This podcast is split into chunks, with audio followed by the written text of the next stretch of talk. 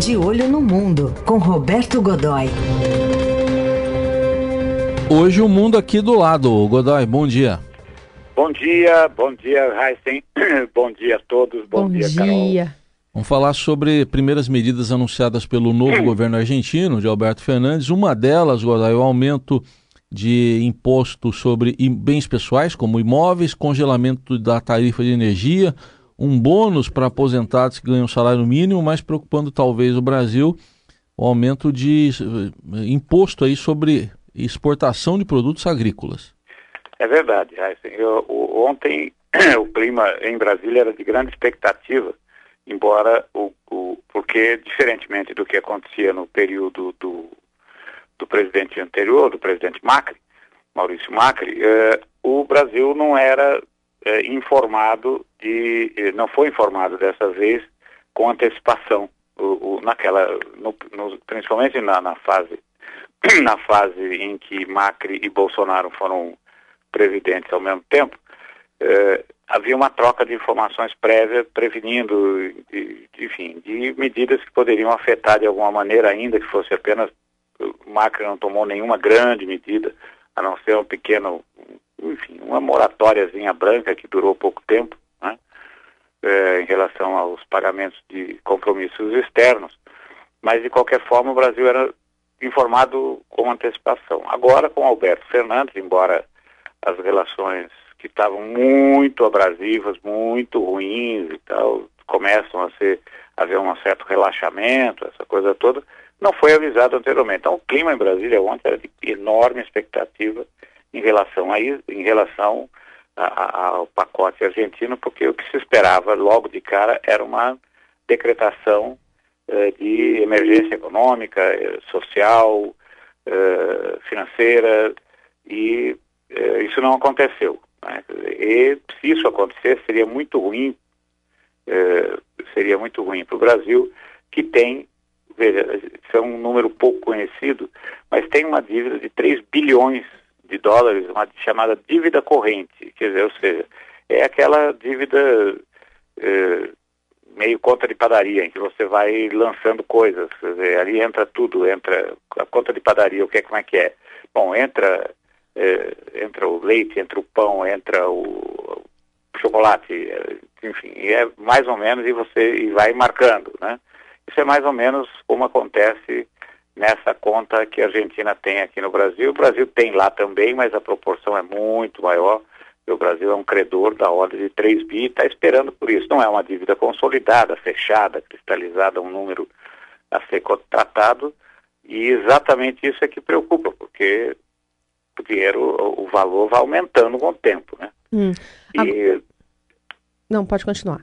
É, veja, e aí o que aconteceu ontem é que o, o chefe de gabinete, o Santiago Cafiero, quando anunciou, tratou de dizer logo de cara que, que, que enfim, que é, a, o reescalonamento, já usando essa expressão, não falou é, com, com, todas as letras, mas que o reescalonamento da dívida voltou a se, é, que é uma frase muito usada pelo, pelo presidente Alberto Fernandes, que o, o, escalonamento da dívida é, vai estar diretamente ligado à, à capacidade de recuperação. Então, pagar dívida não pode, não vai poder comprometer a recuperação uh, do país, que não é apenas econômica, mas é também social. Porque, e, na verdade, o outro nome é esse tipo de, de, de, de, definição, esse tipo de postura, também é conhecido como calote, né? Ou seja, é uma maneira de dizer que, olha, a gente vai dar um jeito de pagar um dia, não sei exatamente como, mas nós vamos nos acertar aí para frente e ficou, ou seja, começa a ficar, uma pendura começa a ficar cada vez maior. E o, o, o, o Martin Guzman, que é o ministro da, é o Paulo Guedes dele lá, é o ministro da, ministro Economia. da Economia, ele é um especialista em reestruturação da dívida. Também um outro nome, o nome, o, o nome, uh, outro apelido para calote, né? Ou seja, tem uma, tem uma dívida, vamos arrumar, mas não vou pagar nesse momento, vou dar um tempo, só posso pagar daqui a, um, a contado em algum tempo, e a, o, período de referência, uh, Heisen e Carol, que está em, em todos os, os estudos feitos na Argentina, é de seis meses. Agora, tem um número impressionante. Tem ideia de quanto recebe em média cada aposentado, qual é a aposentadoria com a perda de poder aquisitivo, com as reduções, quanto é que recebe em média o, o aposentado argentino? 350 reais. Quer dizer, aqui no Brasil a gente acha um absurdo os patamares baixos das, das aposentadorias lá de 350 reais. Daí esse anúncio ontem do bônus de Natal de 340, seguido de um segundo bônus em janeiro de outros 340 reais, o equivalente, né? É que serão pagos, uh, vão ser pagos aos, aos aposentados. É uhum. É, é mole ou não? No... Ô, ô, Godoy, você vê alguma semelhança desse anúncio aí, que inclui medidas muito semelhantes, talvez a, a as que eram usadas nos governos de Néstor Kirchner e Cristina Kirchner, como congelamento de tarifas dos serviços públicos, imposto sobre as compras no exterior, taxas mais altas para exportações agrícolas, agrícolas é, dá para fazer essa comparação? Dá, porque veja, é, conceitualmente, é, conceitualmente é o mesmo tipo de medida.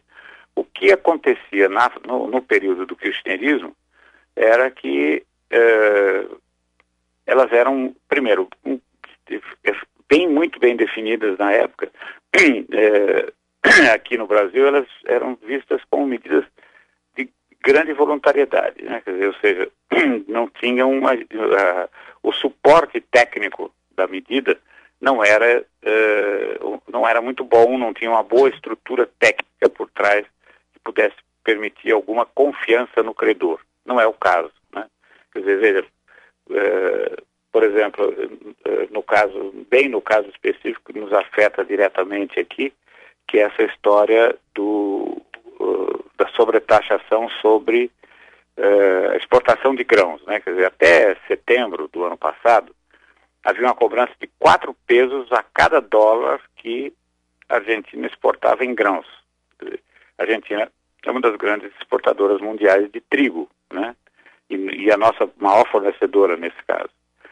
É, quando essa tarifa foi criada, ainda era o Macri o presidente, né, quando a tarifa foi criada, esse adicional era mais ou menos, ele correspondia aí ao quê? 12% sobre o preço da venda. Como a moeda, eu não diria nem que desvalorizou, né, ela despencou, essa sobretaxa, hoje, ela representa 6,5%. Né?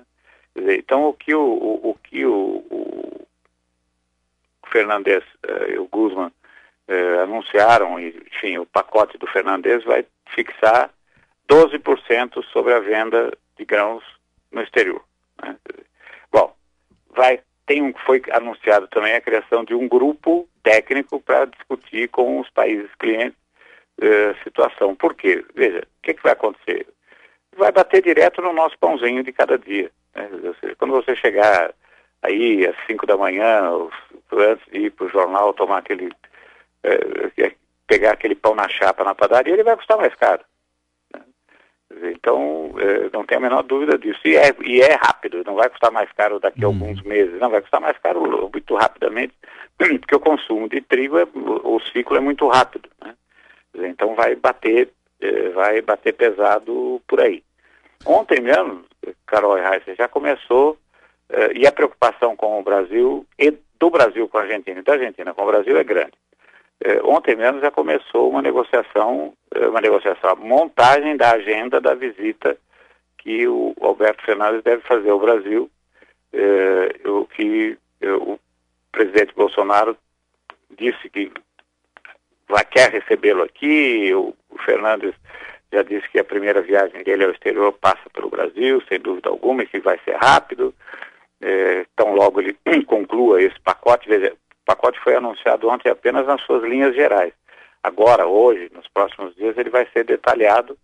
O, o Cafiero e o Guzman é, disseram que ele é, os detalhes técnicos têm que ser divulgados por meio de documentos e que não querem que isso chegue, que o parlamento, o legislativo seja surpreendido pelo judiciário, portanto vai chegar primeiro ao parlamento, enfim, a todo mundo está tomando um monte de cuidado para não pisar no calo de ninguém, né?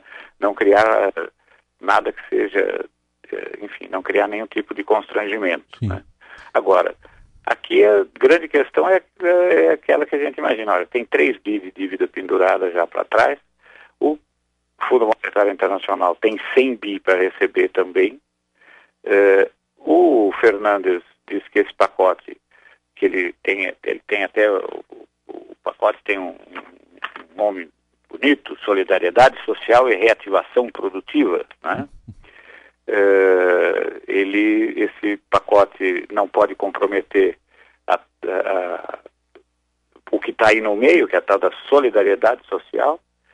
Ele manteve, até ampliou, o Fernandes eh, manteve e até ampliou a, a, aquele programa de alimentação. O que, que é isso? As pessoas estão o governo chegou, a crise chegou ao ponto em que o governo está tendo que dar comida Sim. de graça na rua. Uhum. E não apenas para povo da rua, né?